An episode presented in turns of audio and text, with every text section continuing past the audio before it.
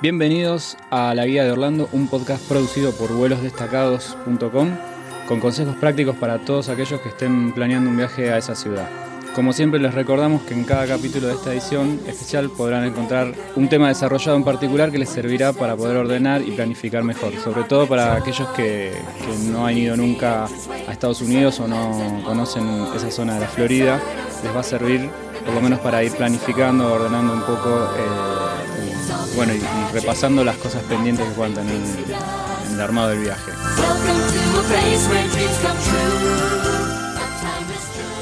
Hoy vamos a hablar de la llegada a Orlando y estoy acompañado de Diego Gassi, que es mi amigo y compañero eh, en vuelos destacados, que obviamente ya ha tenido tantos viajes a Orlando como yo y puede eh, recordar el camino de memoria con los ojos cerrados. Bueno, yo lo que propongo es hacer una primera, un primer resumen de cómo pensamos este, organizar este, este primer envío.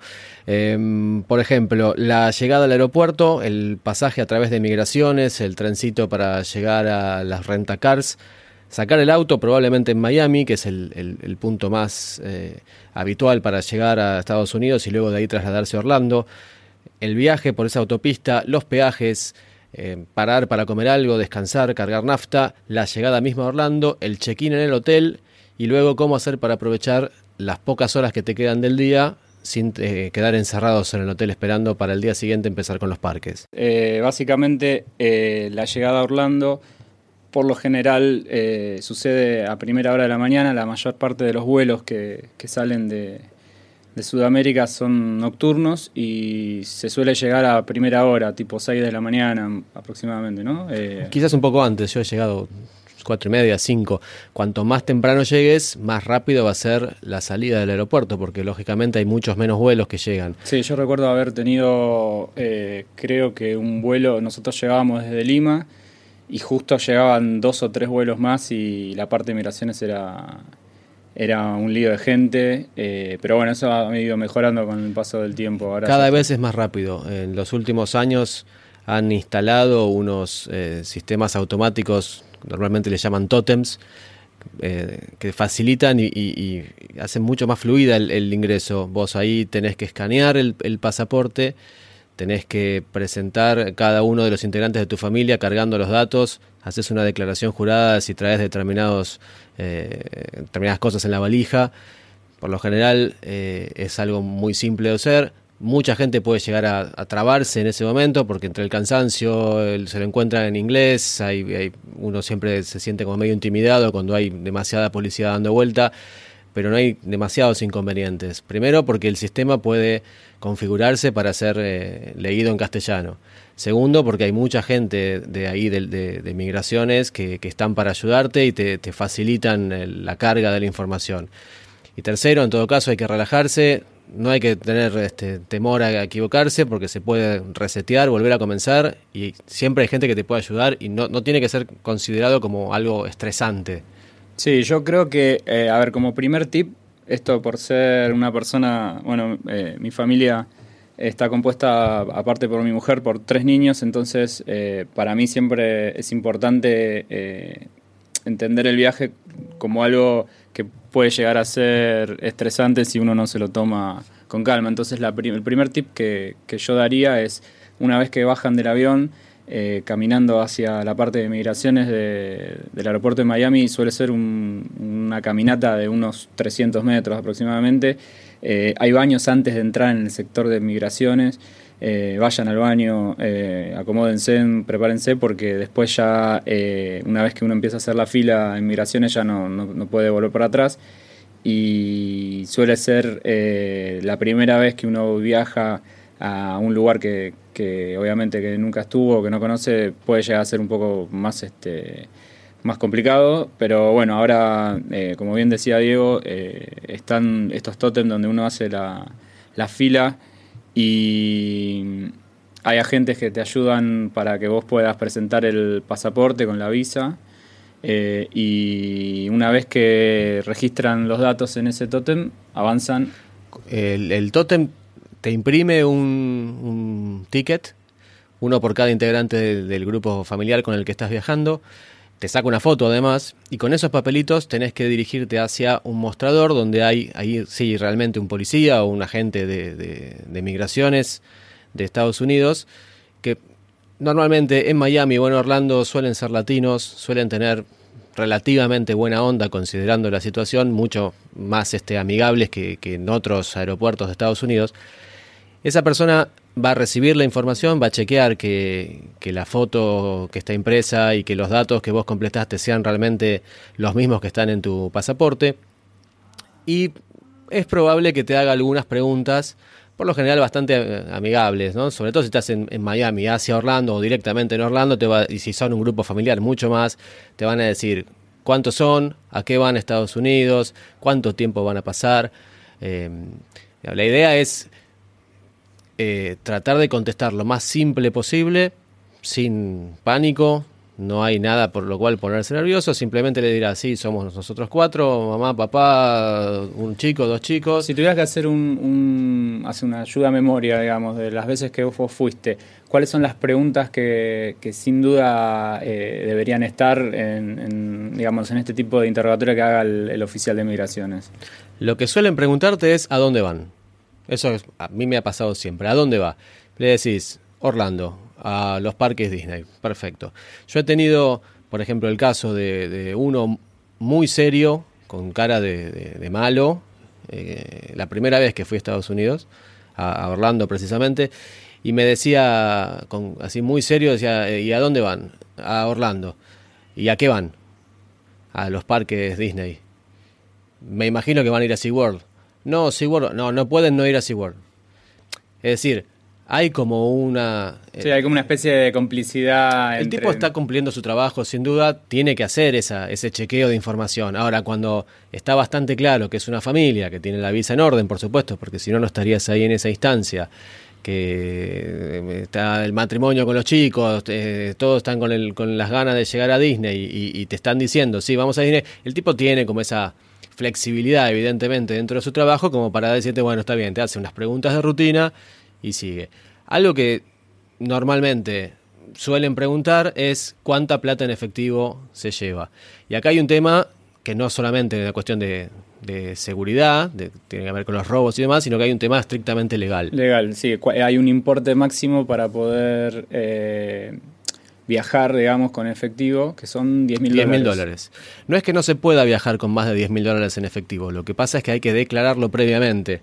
Em, tampoco tiene sentido viajar con más de 10 mil dólares en el bolsillo. Es más, eh, yo suelo ir con mil, dos mil dólares para cuatro personas. ¿Por qué? Porque allá te manejas 99,9% del tiempo con tarjeta, al menos Sí, está muy bien, eh, obviamente, es un país de primer mundo y está muy bien pensado eso como para que vos no tengas que andar eh, con demasiado efectivo encima. Nosotros, que somos argentinos y le tenemos pánico siempre a, esto de estar en un, en un lugar, eh, en una tierra extranjera y no tener disponibilidad, eh, quizás eh, tomamos demasiados recaudos, pero la verdad es que con, una tarjeta de débito, una de crédito y unos dólares que sean para cualquier eventualidad no debería haber problema. En absoluto. Pasada esa instancia, el oficial de migraciones sella los pasaportes. Bienvenidos a Estados Unidos, ya están literalmente en el mejor país del mundo. Yo les, les aseguro que la sensación una vez que ya está el, pasaporte sellado, eh, es eh, un alivio enorme. No porque estemos este, con algún tipo de, no sé, de ilegalidad, por lo menos nosotros creo que nunca lo hemos tenido, digamos, pero sí es como que uno siempre se siente que está eh, rindiendo un examen o algo así. Es como que siempre está el, quizá la duda de, uy, ¿qué va a pasar hoy? o qué, Es la misma sensación que probablemente tengamos cuando vamos a sacar la visa. Es sentarse ahí, es contestar algunas preguntas, es haber llenado algún formulario, uno se siente medio incómodo o, demasiado observado quizá con lo, con lo, que tiene que decir. Y es el temor a, contestar algo que, no que esté mal. Sí, sobre todo leemos muchas veces las preguntas. La Sí, leemos mucho las preguntas, y las dudas que tiene la gente y de alguna manera vemos que la mayoría tiene eh, ese miedo de, decir algo incorrecto, cuando en realidad lo único que, lo único que, estamos haciendo es avisarle a, los oficiales a cargo de que queremos ir a visitar el país, que tenemos interés en ir a algún lugar, que estamos dispuestos a, poner, este, a pagar el pasaje, a pagar los costos que tengamos. Este, bueno, no sé si estamos dispuestos. Tenemos que hacerlo sí así. Obviamente, si uno no estaría dispuesto, quizás no puede ir a ningún lado. Pero, pero muchas veces uno confunde eso como que si ellos tuvieran eh, un poder supremo en el cual eh, deciden si vas o no vas y te van a quitar la posibilidad de irte de vacaciones. La verdad es que no, o sea, no es así. Para resumir, es contestarle lo más claramente posible, simple, sin complicarse. ¿A qué vienen? ¿Vacaciones? ¿A dónde van? ¿A Orlando? ¿A Disney? ¿A Nueva York? ¿O a donde fuera? ¿Por qué? Por vacaciones, nada más. ¿Cuánto tiempo van a estar? 15 días. ¿Dónde van a hospedarse? En el caso de que te pregunten y le dirás, mira, tengo tal hotel, eh, voy a tal lado.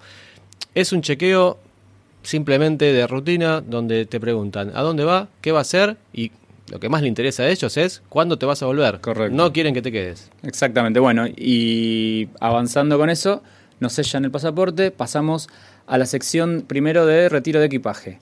Ahí tenemos, eh, recuerdo siempre, siempre, en los, en los Estados Unidos siempre hay unos carritos eh, si van con muchísimo equipaje, seguramente van a volver con mucho equipaje, pero si llegasen a ir eh, a la ida con mucho equipaje, hay unos carritos al lado de donde están las cintas de equipaje que se pueden alquilar, si no me equivoco sale 5 dólares.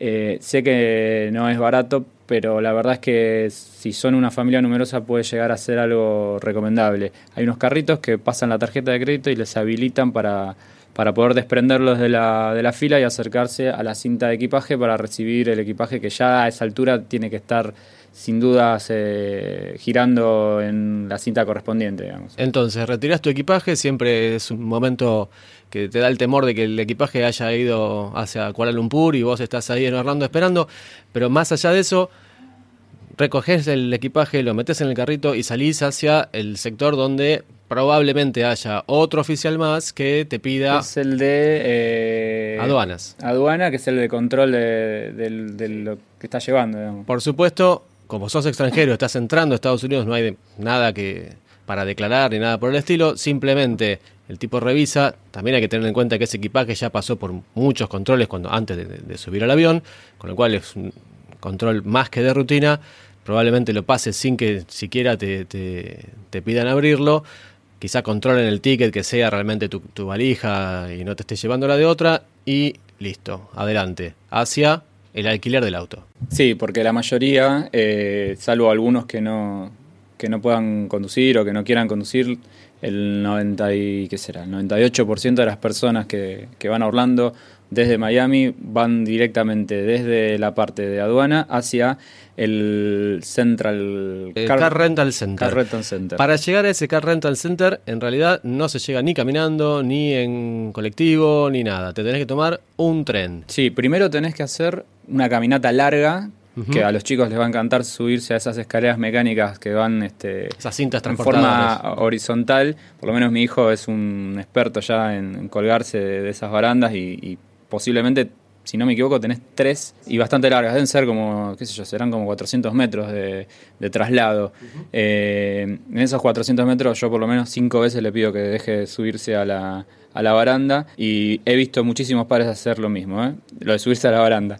Bueno, una vez que haces las cuatro, los 400 metros, eh, pasás, eh, si no me equivoco, una puerta y vas directamente a una estación de trencito, digamos. De trencito, donde tenés dos puertas vidriadas, dos eh, líneas de, puertas vidriadas para hacia un lado y hacia el otro, porque hay como dos ramales. Eh, o llega el tren de alguno de los dos lados, llega, es todo automatizado, no hay que pararlo, no hay que, no hay que preocuparse por nada. Se abren las puertas, bajan los pasajeros de un lado, los que están llegando hacia el aeropuerto, te abren las puertas de tu lado, vos te mandás hacia ahí, te subís y ya empezás a ver cosas este, de, literalmente de otro país, como un campo de golf que está ahí a, a 20 metros de, de donde estás vos, eh, todos los estacionamientos, los cientos de aviones que están dando vueltas por la zona. Llegás a la sí, se llama Mia Mover. Y como un dato de color, digamos, para los que somos este, usuarios de subtes en Buenos Aires o de trenes, eh, el tren se maneja solo, está completamente automatizado y puede llegar a ser muy confuso ver a gente que está tratando de ver este, dónde está el, chofer, pero son dos vagones que van y vuelven. Van y vuelven constantemente. Es es un espectáculo, es la primera llegada a Miami, es donde realmente te sentís que ya estás en otro lugar. Ver justamente, como dice Diego, el, bueno, yo soy fanático de los aviones, a mí me gusta ver para el otro lado, eh, eh, ver todos este, los playones, digamos, de los hangares y todo eso es una cosa fantástica. Llega, pero son tres minutos, cuatro minutos de viaje como, mucho. mucho. Bajás de ahí y hacia dónde vas. Llegás a una especie de imaginemos un patio de comidas en un shopping. Exactamente. Pero en vez de tener eh, los distintos locales de comidas, hay oficinas de las distintas empresas locadoras de automóviles. Las más conocidas, Alamo, Hertz, eh, etcétera, etcétera. Vos ahí es muy probable, es lo recomendable que ya tengas una reserva previa. Simplemente ves dónde está el, el cartel de la que vos reservaste, te dirigís hacia ahí y ahí vas a hacer probablemente otra cola más. Yo tengo la experiencia de ir siempre con la que más gente haya. De alguna manera yo siempre imagino, bueno, ¿cuál va a ser la compañía que más gente tenga? Bueno, esa es la que reservo, porque siempre... Que es, la más barata, probablemente. Posiblemente. Eh, no quisiera que mi hijo escuche esto, pero sí.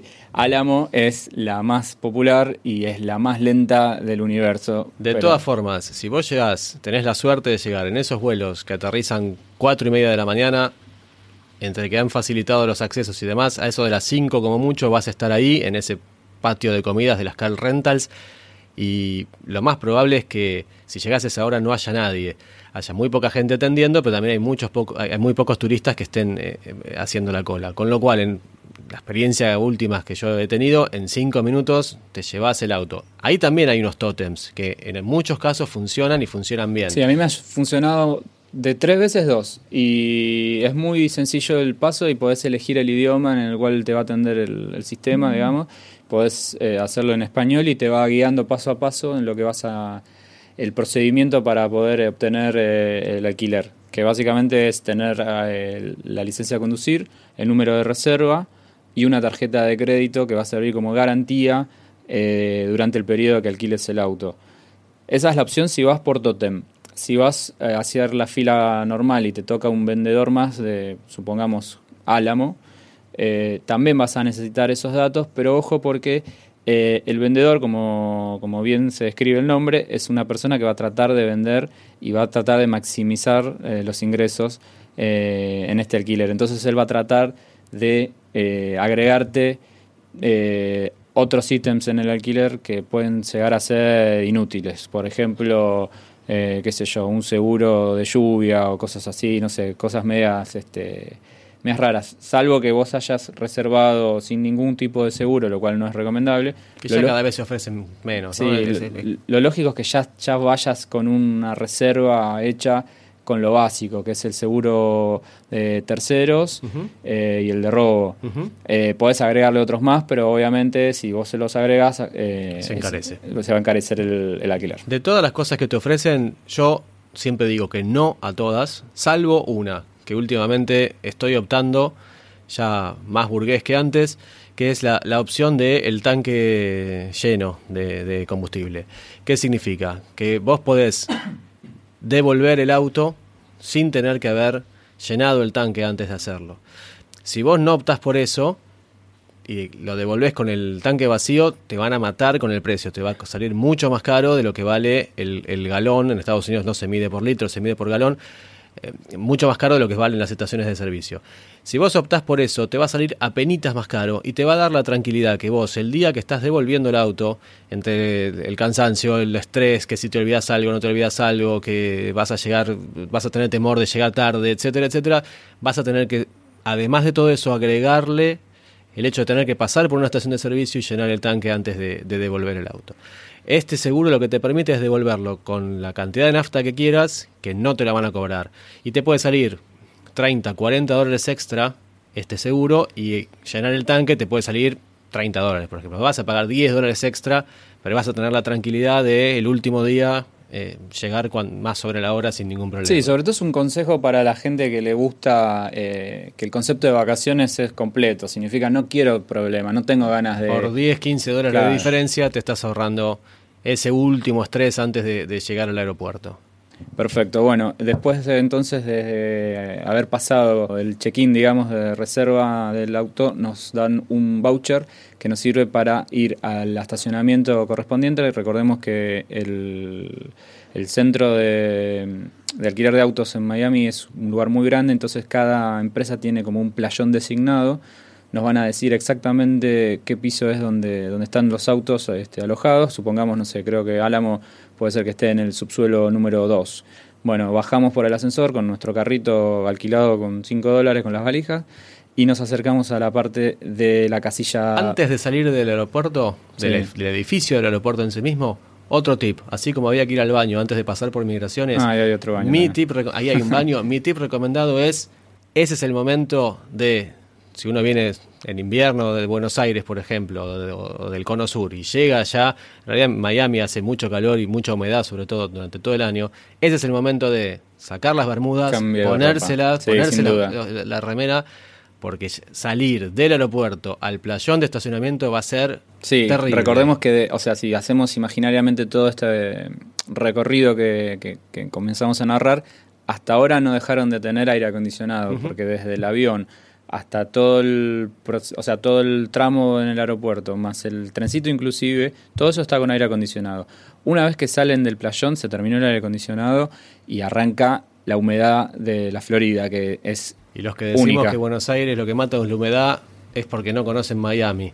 El sur de la Florida es mucho más húmedo. Entonces, una vez que te pones los cortos, salís al playón de estacionamiento en el piso que corresponde y ahí te cruzas con el oficial, eh, el encargado de, eh, de, los autos de la compañía que estés eh, alquilando, que te va a dar la bienvenida, va a leer el voucher, va a ver el tipo que suele ser un latinoamericano que trabaja ahí, con lo cual problema de idioma no va a haber. No, siempre igual el primer, el primer saludo es en inglés y ya automáticamente se da cuenta de que no tiene sentido y que mejor hablar en español. Entonces te dice... Con el mejor acento caribeño te va a decir, en la columna están todos los carros que corresponden a la categoría. Perfecto. ¿Y ahí qué haces? Vas a elegir cuál querés, el rojo, el azul, el verde, el blanco. La forma que tienen de alquilar los autos es por categorías. Cada auto, depende del tamaño y las, y las características, eh, equivalen a una categoría. Por darte un ejemplo, un auto común... Eh, pequeño suele ser el, el de auto compacto. Y después creo que viene, eh, wow, si no el económico también. Cada uno depende del tipo de, prestación que tenga el auto, va, va, a conseguir con una categoría. Ellos no tienen asignado el auto para vos, vos lo tenés que elegir. Ellos lo que te dicen es, por favor, eh, vaya hacia pasillo 8, están todos los autos que son compactos. Elija el que quiera. Y para mí es una de las mejores cosas que, que, yo vivo cada vez que, que, me toca hacer un tipo de viaje así, que es poder elegir el auto, poder eh, tomarme el tiempo de ver a ver cuál me gusta más. Yo soy un fanático de los chiches que puedan tener los autos, como por ejemplo, no sé, el sensor de, estacionamiento lateral o cosas así, qué sé yo, como, cosas siempre que nunca van a tener mi auto acá en Buenos Aires, yo me doy el gusto de, disfrutarlo en ese momento. Entonces suelo dejar a toda mi familia al lado del carrito y decir, bueno, denme un segundo y obviamente mi familia siempre me hace caso y empiezan todos este, al mismo tiempo, este, este, acá, vamos a llevar este, papá, este, este, no sé qué. Bueno, ahí yo suelo elegir eh, camioneta, que es lo que más me gusta, y por el color o por lo que haya, siempre hay por lo menos 15 autos a disponibilidad. Eh, se elige... Entonces, están estacionados uno al lado del otro, ¿sí? Y vos están abiertos con la llave puesta prácticamente. Entonces vos podés ir, si tuvieras tiempo y paciencia y no tenés familia que te está presionando para salir, lo que podés hacer es sentarte incluso uno por uno hasta elegir el que más cómodo te sientas. Por ejemplo, la última vez que fuimos alquilamos una gran caravan eh, y había dos modelos distintos. Uno que era full, llamémosle, y otro que era más base. La diferencia era que uno tenía pantalla y el otro no. Parece una pavada, pero esos detalles son los que a lo mejor te permiten tener el GPS integrado, el sistema de navegación integrado directamente en el auto y no tener que usar tu auto a lo largo del viaje.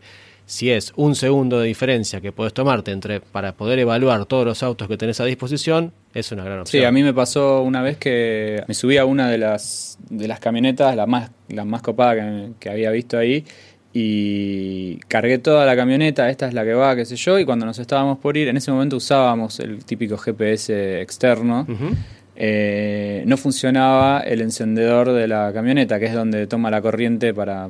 entonces tuvimos que eh, estacionar de nuevo la camioneta, descargar toda la valija y volver a otra. Pero bueno, es un para los que les gustan los autos es un gran momento. Bien, superada esta etapa de probablemente la primera gran pelea de las vacaciones. ¿A qué auto nos subimos? Nos sentamos, arrancamos y apuntamos hacia la salida. Ahí nos vamos a encontrar con un último, un último oficial. oficial, un último latino que nos espera en la garita de salida con la barrera baja y te dice, ok, te vuelve a pedir probablemente documento, te vuelve a pedir la licencia de conducir y va a escanear cuál es el auto que te está llevando, porque hasta ese momento estás adentro del playón y, y, estás jugando con los autos. Ahí es donde oficialmente vos te estás llevando tal auto con tal patente, con tal código interno, lo que fuere, y queda registrado. Ese es el auto que vas a tener que devolver el día que te vayas. Y salís del playón y viene el primer momento de adrenalina. Eh, bueno, salgo a manejar. ¿A dónde voy? Claro, exactamente. No hay un cartel exactamente que diga, hola, turista argentino, para acá tenés que ir para ir hacia Orlando. O sea, ahí el GPS es fundamental que esté ya aprendido. Eh, lo más probable es que lo uses de la aplicación o Waze o alguno de celular. Este, y ahí sí o sí tenés que ya tenerlo activo porque vas a necesitar guiarte con datos muy precisos de para hacia dónde salir. Pero eh, generalizando, digamos, el, viaje, vas a salir a Turnpike, que es la, autopista eh, principal que te lleva desde Miami hacia la ciudad de Orlando. Listo, entonces estamos arriba del auto con la radio puesta, los eh, chicos en el fondo, bien atados. Sí, controlen que, que estén todos los, los este, todos los chicos. Los integrantes de la familia, digamos. Y rumbo hacia la Turnpike para encarar el viaje hacia Orlando. Sí, esta es la autopista principal y recomendada para realizar el tramo. O sea, hay otro camino que, es una autopista este, que recorre, si no me equivoco, todo el, vial costero, digamos, de, de Miami. Pero la principal y la más eh, y la más fácil de usar es la Turnpike. Es una ruta que tiene tres carriles durante todo el recorrido.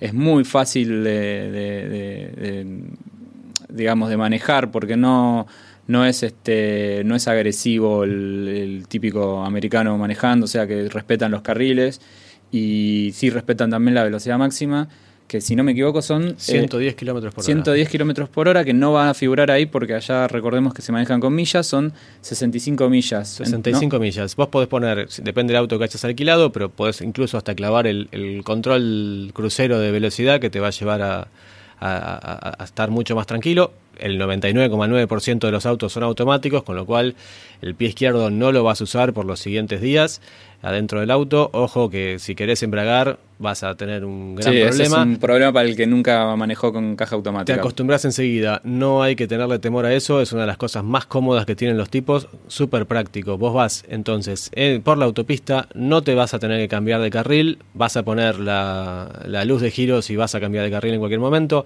todos van derechito, sin eh, complicarse, y tenés unas ¿qué? ¿Tres horas y media, cuatro horas de viaje? Sí, exactamente. Pero además, eh, otra cosa importante es el tipo de GPS que estén usando, porque eh, si usan el Waze, obviamente los va a poder alertar si hay algún accidente o si tienen que tomar alguna eh, ruta alternativa.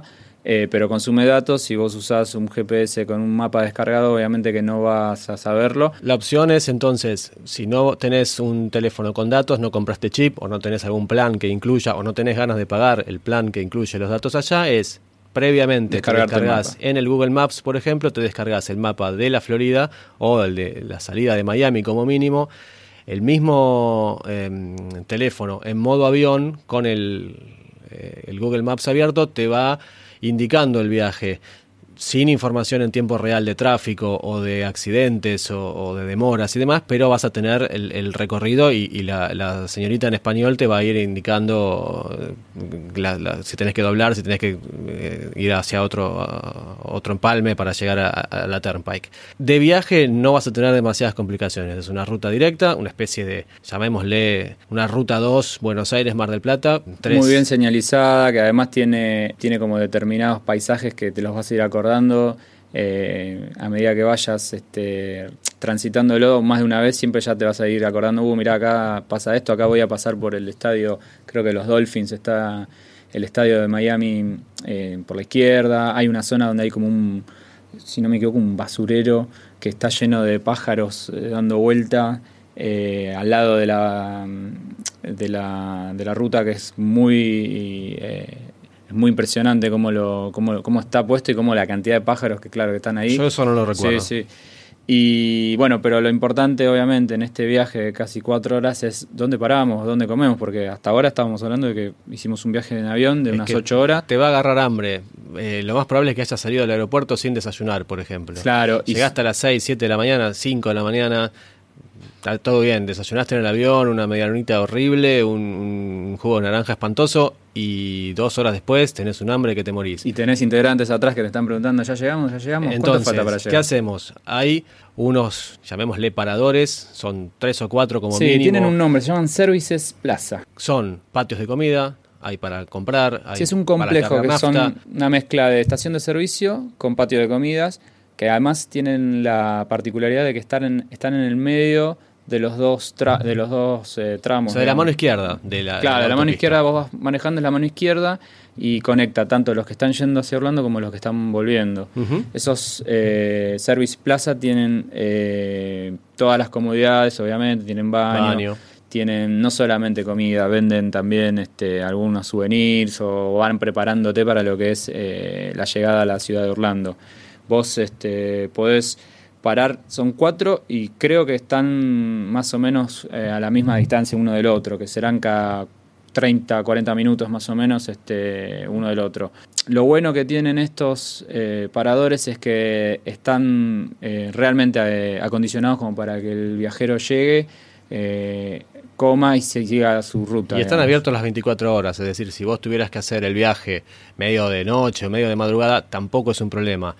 Vas a salir de Miami con el auto, con el tanque lleno, o sea, no vas a tener problema de nafta, pero el hambre y las ganas de ir al baño las vas a poder resolver este, parando en alguno de estos. No te demores demasiado, te va a dar ganas de quedarte un rato largo, con muy buen aire acondicionado además, pero ten en cuenta que todo lo que te estás demorando ahí son minutos que le estás restando a después poder estar en Orlando. Sí, y una crítica que le hago a nuestra ruta 2 que vos mencionaste, típica. No hay una atalaya acá. El en atalaya, el atalaya explota de gente cuando bajás. Siempre es así. O sea, las veces que yo he ido, que además es una fama, creo, exorbitante, me parece que, que- que ya es una especie de, de mito que se creó con las medialunas. Siempre llegás en temporada y tenés mil personas antes que vos y es un lío que te atiendan. Acá está muy bien preparado para, para atender a la gente, no vas a tener que hacer mucha fila, inclusive te vas a encontrar con quinceañeras, este tipo, típico grupo de quinceañeras que viajan, que son, son como 30 personas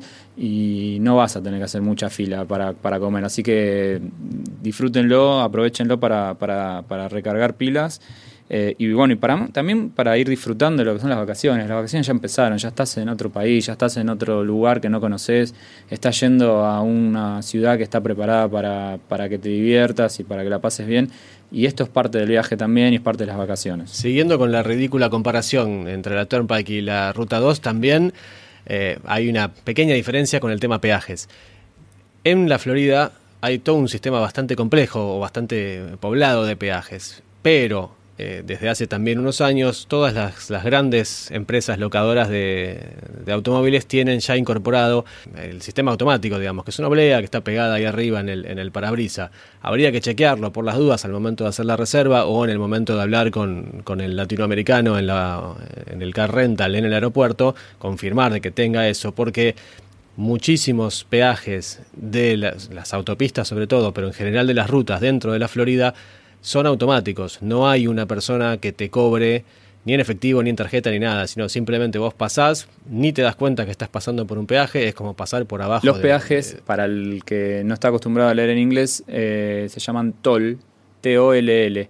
Ese es el. Va a haber un anuncio, un cartel que diga eh, que te estás acercando a un toll. Si vos, eh, lo más probable es que estés este, alquilando un auto con la oblea para pasar automáticamente, tenés que mantenerte del lado de la izquierda y continuar a la velocidad que venías. Ni siquiera hay que. No hay ni que reducir la velocidad. No. El sistema este automático se llama SunPass. Claro, SunPass es la, es la empresa que concesiona, digamos, este, las autopistas. Todas las autopistas en, en todo el estado de la Florida. Y les toman una foto eh, al auto cuando pasa por ahí y eso en algún momento te va a venir en la... Eh, claro, no es que no se paga, sino que, el, no, que estaba la, empresa te, va, diferido. te la va a incluir en la cuenta final que vas a haber pagado con la tarjeta de crédito que les dejaste en garantía. Ok, entonces ya salimos del aeropuerto, ya paramos para comer. pasamos por varios peajes, cosa de dejar nuestros, eh, nuestras contribuciones al estado de la Florida y llegamos a Orlando. Lo más probable es que lleguemos entonces a Orlando pasadito el mediodía. Entre que nos demoramos quizá en las plazas comiendo algo y demás, va a ser el momento de encarar hacia el hotel. Ahora, es probable que sea la 1 o 2 de la tarde y es muy probable que el hotel te deje entrar a tu habitación recién a las 3, 4 de la tarde. Sí, ellos tienen una... La mayoría de los hoteles tienen una política de checkout hasta el mediodía o 1 de la tarde y check-in es por lo general entre las 3 y las, y las 4 de la tarde.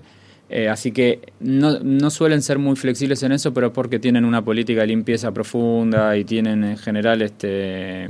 Eh, tienen mucho, si, depende de la época que vayan, pero siempre los hoteles eh, tienen muchos turistas, entonces hay, hay que hacer un, un, proceso y entonces vamos a llegar hacia el hotel. Pero tampoco es demasiado problema porque por lo general dejan tal opción de que vos dejes tus equipajes, no hay mayores problemas de, vandalismo en, la Florida. Pero uno siempre tiene las ganas de, vaciar el auto y andar tranquilo, entonces es muy probable que el mismo hotel te permita eh, depositar las valijas hasta tanto esté habilitada la habitación, lo vas a poder dejar ahí y tenés ahí otra gran pelea. Sí, en realidad vos llegás y obviamente lo recomendable es, si bien mencioné recién que, que lo más probable es que no esté la habitación disponible, podés tirarte el lance de ver si ya está. Ellos, si la tienen disponible, con mucho gusto ya te van a dar la, la habitación. Pero si no, te van a dar la opción, como dijo Diego, dejar el equipaje en un, en un sector especialmente dedicado para eso y ahí qué sucede después. Yo creo que ahí es otra gran pelea, más profunda incluso que la decisión del auto, que suele estar más del lado del hombre, ¿no? Vamos a ser un poco machistas y vamos a, a creer en eso, que el hombre es el que elige el auto. Pero al momento de haber llegado Orlando, te sacaste las valijas de encima, ¿qué hacemos? Vamos a la pileta del hotel si es que la tiene, pero por lo general es bastante normal. Salimos a pasear un poco, salimos al primer shopping, a un parque no vas a ir, obviamente, primer día ya vas a estar cansado, van a ser las 3 de la tarde, no tiene sentido malgastar un parque, pero la opción de Walmart o de un supermercado para hacerle el primer equipamiento de, heladera si vas a un, a un apartotel o, o, un hotel que tenga heladerita y después poder ahorrarte plata en las comidas, es una, una gran tentación.